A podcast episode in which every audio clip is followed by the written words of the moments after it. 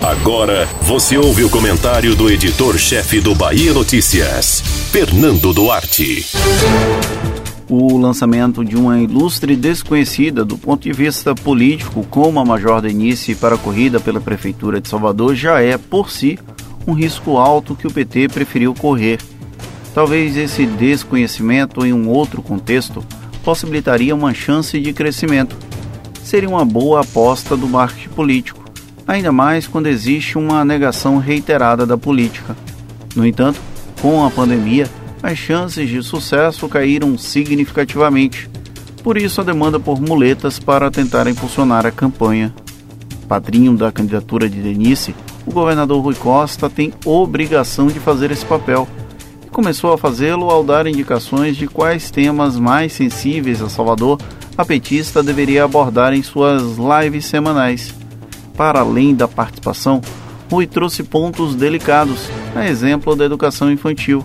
Só que isso não vai se sustentar ao longo de uma campanha que terá que ser prioritariamente virtual.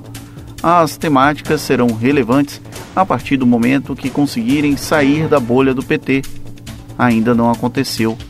A repórter Mari Leal trouxe um fator importante que está sendo considerado: atrelar a imagem da Major ao ex-presidente Luiz Inácio Lula da Silva.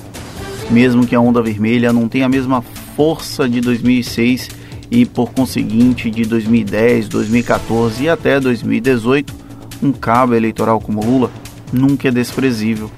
O problema é que em Salvador, essa onda nunca se transformou no tsunami que varreu a Bahia nesses anos.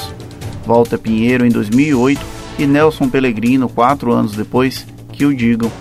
Mesmo com o PT no auge, ambos não conseguiram lograr êxito na disputa do Palácio Tomé de Souza apesar de terem sido extremamente competitivos.